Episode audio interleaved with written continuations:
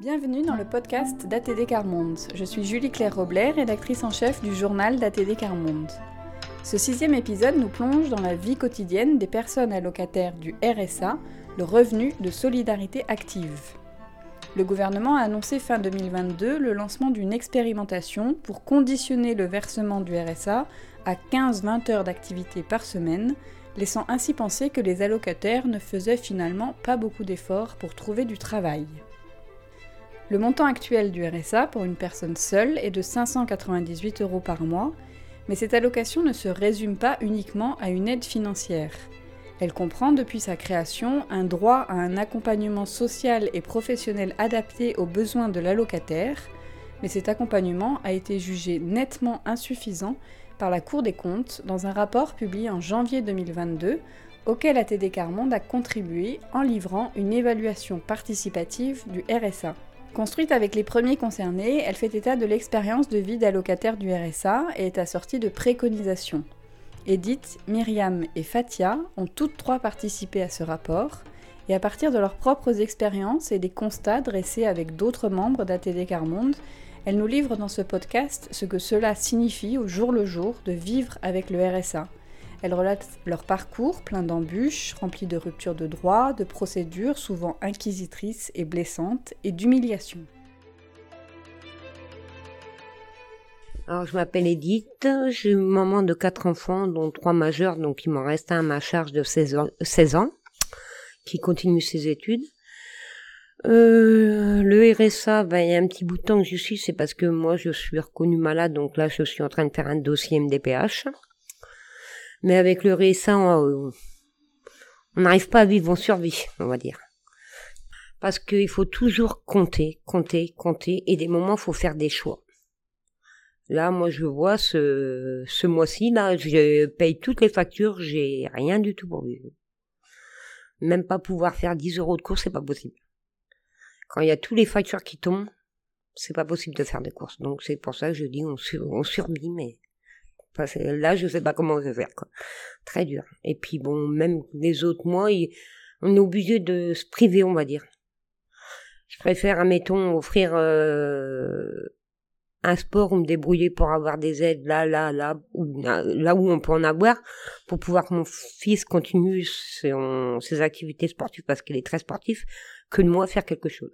Mais il, a, il sait que j'essaie de me débrouiller euh, pour qu'il ait toujours ce qu'il faut. Quoi. Moi, je vais bien me priver de manger pour que lui, il aille à manger, quoi. Moi, je m'en fous. C'est mon fils qui passe avant et que moi, lui, il est en études et tout, donc il a besoin de, de manger, de pouvoir avoir ce qu'il faut, quoi. Oui, oui, c'est, c'est dur quand, quand, quand on a marre d'affronter des choses, c'est vrai que c'est chiant parce que moi, je vois tous les mois, faut compter, compter, compter. C'est, je dis pas qu'il faudrait que j'aille des milliers des cents parce que quand on a trop, on sait plus quoi en faire un. Mais euh, au moins avoir le minimum pour vivre, se faire quand même un loisir, quoi. Un loisir ou deux par mois, parce que là, c'est des loisirs. Je sais pas combien de temps je me suis pas fait de loisirs. C'est vrai que là, tu comptes plus à payer tes factures pour pas être dehors ou pour pas avoir le DF de couper ou autre que de faire autre chose, quoi. Parce que moi, j'ai fait plusieurs fois des, des périodes de dépression, j'ai fait des stages, j'ai passé un concours pour devenir aide-soignante. Mais je l'ai, j'ai réussi l'écrit, mais j'ai loupé l'oral parce que je n'ai pas mon papa. Et du coup, ça m'a fait choquer. Après, j'ai fait de l'intérim. Je remplissais les rayons, je, je faisais du, je sais pas comment j'appelle ça, c'est un nom, mais mais bon, il y a longtemps que j'ai pas travaillé, quoi, on va dire. Avec mes problèmes de santé, je peux pas. Quand il y a des gens qui font des jugements sur le RSA, euh, faut qu'ils regardent parce que les gens ils ne vivent pas avec le RSA mais ils survivent. Après ça dépend des professionnels parce qu'il y en a des bons, il y en a des mauvais. Hein. Eux ils essaient de faire leur nécessaire, mais bon c'est pas eux qui décident quoi on va dire. Même eux ils font les dossiers et tout, mais après il y a c'est la hiérarchie. Mais bon, après, c'est vrai qu'il y en a qui sont bien, il y en a d'autres qui jugent trop. Ils connaissent pas le fond de ce qu'on vit tous les jours, le, ce qu'on fait tout le temps pour y arriver ou pour essayer d'y arriver. Ils connaissent pas tout. Il y a des choses qu'on garde pour nous parce qu'on a honte. Il y a des choses, on peut pas leur dire on a honte, parce que c'est quand même un peu une honte d'aller d'aller à droite, à gauche, ou demander de l'aide. On n'est pas fier, mais on a quand même sa, dignité, sa fierté, sans être fier, mais c'est des moments ça fout un peu honte d'aller taxer à droite à gauche pour pouvoir se nourrir et tout, alors que ça ne devrait pas exister. Alors, je suis Myriam, j'ai 52 ans dans quelques mois. Je suis maman de six enfants, dont une de décédée, et bientôt mis quatre fois. Euh, je suis au RSA depuis 2011. Déjà, quand on est RSA, on nous dit on est des cassos. On travaille pas, on est des moins, que rien, on vit sur le dos d'État et tout ce qui s'ensuit. On aura toujours euh, ce, ce, ce sentiment d'être toujours jugé. Toujours. Encore maintenant, quand on me dit, oui, de toute façon, tu ne sais pas élever tes enfants. Euh, ils ont 16 ans, elle a, elle a, elle a 18, il a 18 ans, elle a 16 ans, euh, ils sont grands maintenant. Et ma fille, elle me le dit, hein, toi, à ce moment, tu les laisses parler. Déjà, si on n'avait pas cette aide-là, on ne pourrait pas vivre. Même si elle est minime, oui, ok, elle est minime, on essaie de s'en sortir. Mais bon, c'est toujours ça. C'est pas évident, mais on fait avec. Il n'y a pas d'accompagnement, il n'y a rien. Et c'est justement ça qu'on déploie. C'est justement ça qu'on déploie. Parce que le RSA, c'est bien qu'on l'aille. Mais si on veut s'en sortir, c'est plus compliqué. Il faut des accompagnements, c'est sûr. C'est bien de remplir un dossier. Mais s'il n'y a rien derrière, c'est pas la peine. De toute façon, les assistants sociales, elles sont là, ok. Mais je pense que comme nous, nous, on subit le, le système, mais elles, elles doivent le, subir aussi à, leur, à leur hauteur. Moi, je dis que avant qu'elle soit assistante sociale, après de, devrait faire une formation sur justement notre nous à notre niveau à nous, voir que oui, ok, on a des problèmes. Pourquoi c'est arrivé et comment ça on peut faire pour changer le monde? C'est un combat parce qu'il faut. Bon, moi, j'arrive à gérer quand même, mais il faut, faut toujours compter, toujours compter. Moi, j'ai la chance de pouvoir réussir parce que je me suis donné la peine et les moyens, mais tout le monde n'a pas la force de caractère que moi j'ai. Moi, l'avantage que j'ai, c'est que je tricote. Donc, il y a des moments où j'ai un appoint à côté. Pas toujours, mais de temps en temps. Je m'appelle Fatia. J'ai euh, quatre enfants. J'en ai plus qu'une à la maison.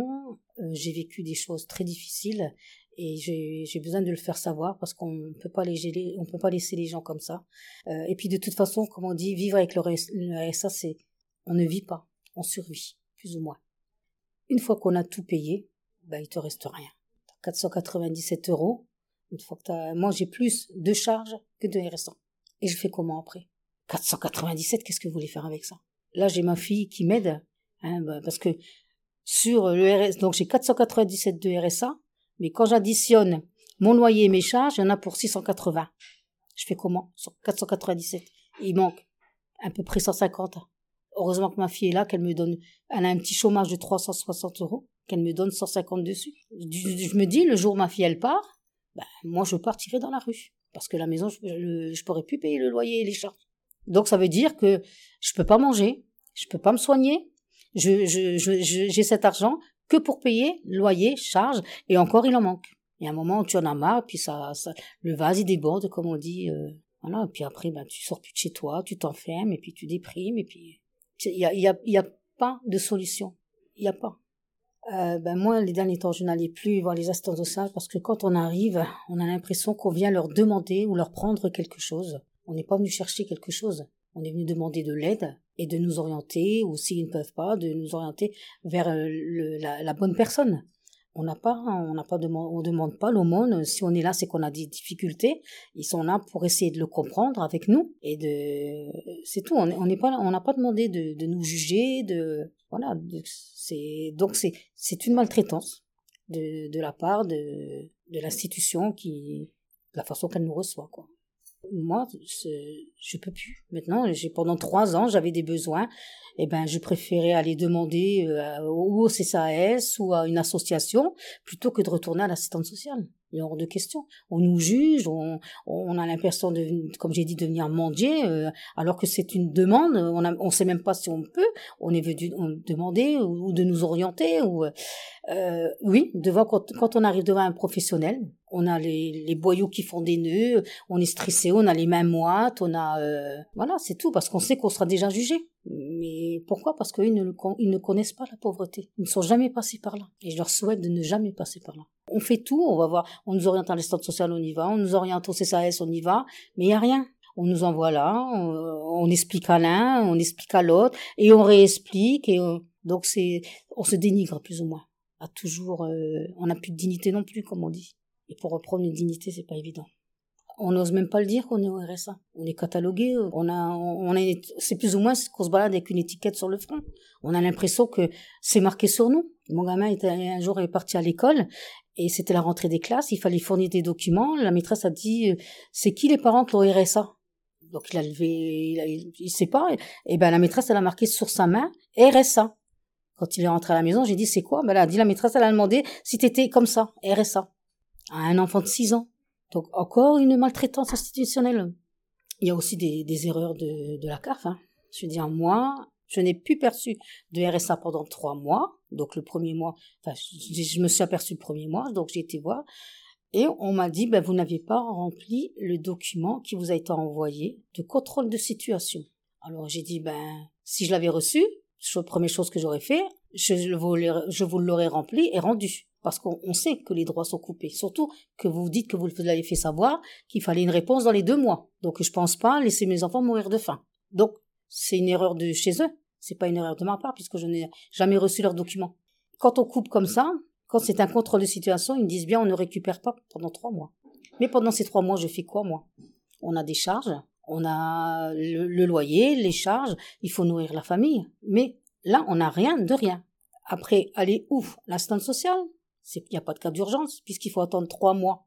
Le CCAS, c'est pareil, c'est une commission, il faut attendre aussi. Mais pendant, mais, mais mon loyer, mes charges, donner à manger aux enfants, qui va le faire? Qui? Donc ben voilà, donc c'est toujours nous qui sommes pénalisés.